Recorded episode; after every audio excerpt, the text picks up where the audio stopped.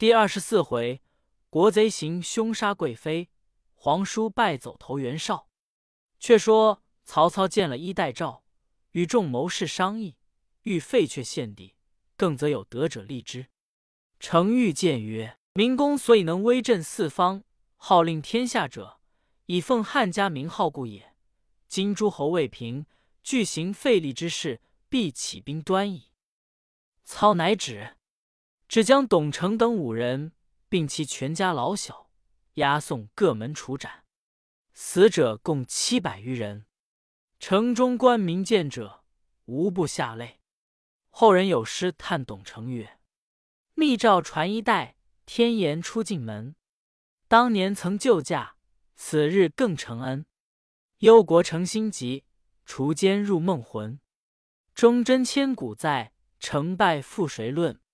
又有探王子服等四人诗曰：“书名尺素始终谋，慷慨思将军复仇。赤胆可怜捐百口，丹心自是足千秋。”且说曹操既杀了董承等众人，怒气未消，遂带剑入宫来视董贵妃。贵妃乃董承之妹，帝幸之，已怀孕五月。当日帝在后宫，正与福皇后私论董承之事。至今尚无音号。忽见曹操带剑入宫，面有怒容，帝大惊失色。操曰：“董承谋反，陛下知否？”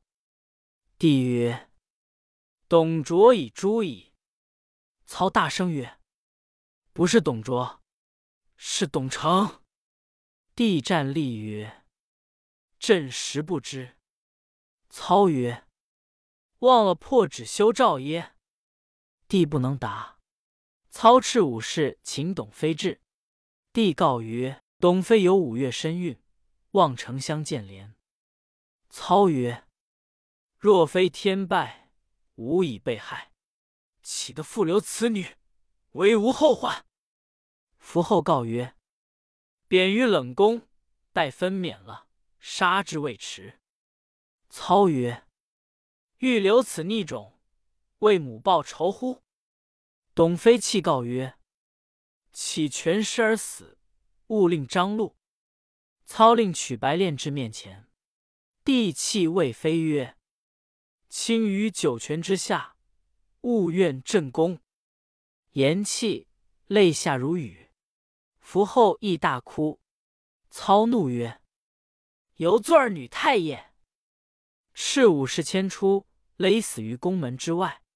后人有诗叹董妃曰：“春殿承恩一往然，伤灾隆重并时捐。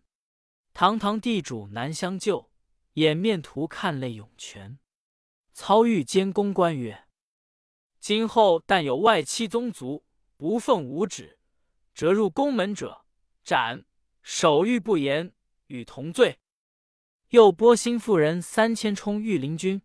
令曹洪统领，以为防察。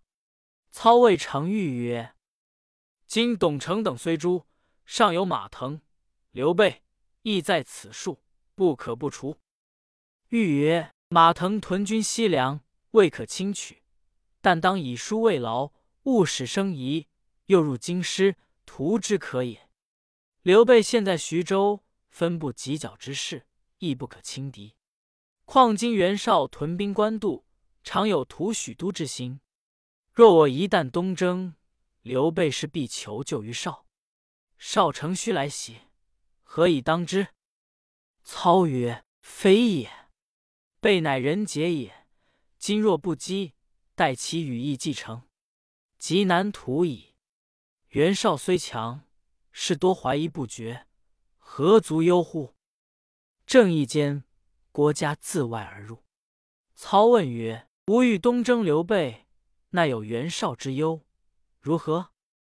家曰：绍性迟而多疑，其谋士个相妒忌，不足忧也。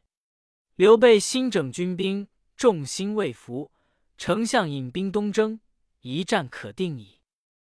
操大喜曰：“正合吾意。”遂起二十万大军，分兵五路下徐州，细作探知，报入徐州。孙乾先往下批报之关公，随至小沛报之玄德，玄德与孙乾计议曰：“此必求救于袁绍，方可解危。”于是玄德修书一封，遣孙乾至河北。乾乃先见田丰，具言其事，求其引进。丰即引孙乾入见绍，呈上书信。只见绍形容憔悴，衣冠不整。丰曰：“今日主公何故如此？”少曰：我将死矣。风曰：“主公何出此言？”少曰：“无生无子，为最幼者极快无益。今患疥疮，命已垂绝，吾有何心更论他事乎？”风曰：“今曹操东征刘玄德，许昌空虚，若以一兵乘虚而入，上可以保天子，下可以救万民，此不易得之机会也。”为民公才之。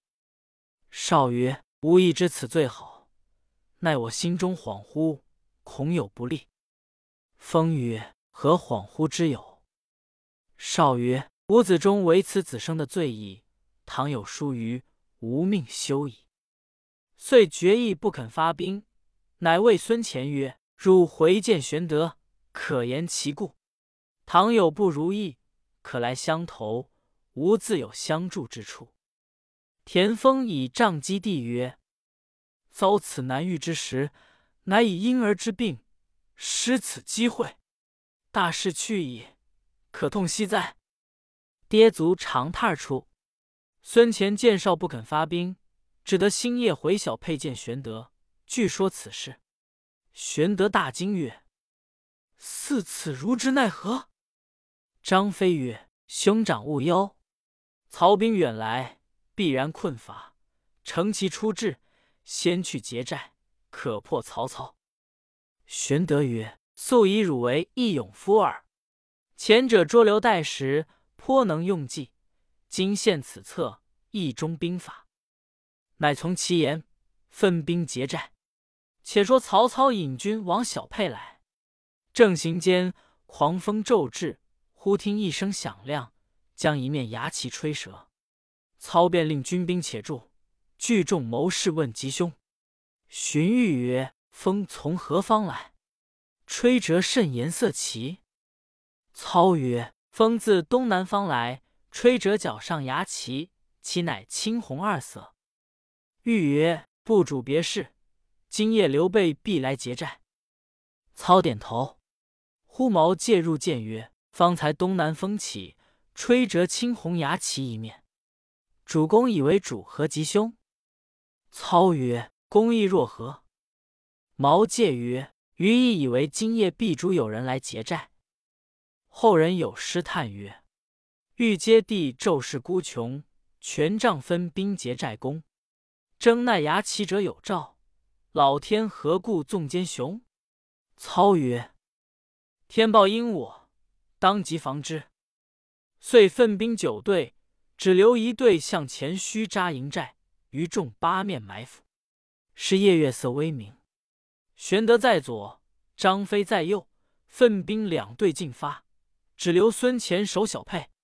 且说张飞自以为得计，领轻骑在前突入操寨，但见零零落落，无多人马，四边火光大起，喊声齐举，飞知中计。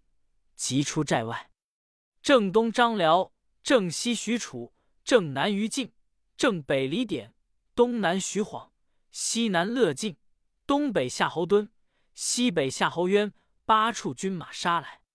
张飞左冲右突，前遮后当，所领军兵原是曹操手下旧军，见势势已急，尽皆投降去了。飞正杀间，逢着徐晃大杀一阵。后面乐进赶到，飞沙条血路突围而走，只有数十骑跟定。玉海小沛去路已断，欲投徐州，下邳又恐曹军截住，寻思无路，只得望忙荡山而去。却说玄德引军劫寨，将进寨门，忽然喊声大震，后面冲出一军，先劫去了一半人马。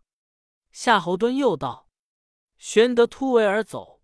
夏侯渊又从后赶来，玄德回顾，只有三十余骑跟随，急欲奔海小沛，早望见小沛城中火起，只得弃了小沛，欲投徐州。下邳，又见曹军漫山塞野，截住去路。玄德自思无路可归，想袁绍有言：“倘不如意，可来相投。”今不若暂往一期，别作良图。遂往青州路而走，正逢李典拦住。玄德匹马落荒，往北而逃。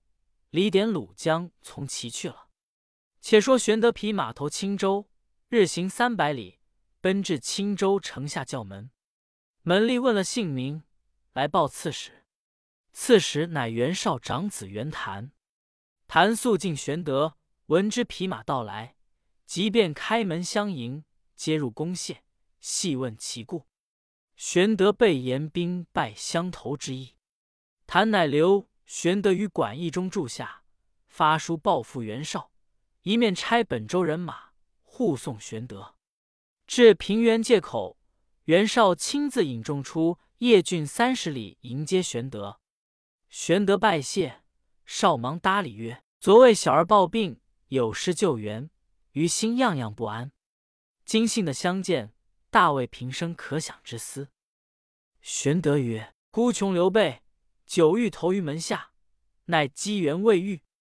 今为曹操所攻，妻子俱陷，想将军容纳四方之事，故不必羞惭，进来相投，望起收录，适当图报。”少大喜，相待甚厚，同居冀州。且说曹操当夜娶了小沛，随即进兵攻徐州。糜竺、简雍手把不住，只得弃城而走。陈登陷了徐州，曹操大军入城，安民已毕，随唤众谋士议取下邳。荀彧曰：“云长保护玄德妻小，死守此城，若不速取，恐为袁绍所窃。”操曰。吾素爱云长武艺人才，欲得之以为己用，不若令人说之使降。郭嘉曰：“云长义气深重，必不肯降。若使人说之，恐被其害。”帐下一人出曰：“某与关公有一面之交，愿往说之。”众视之，乃张辽也。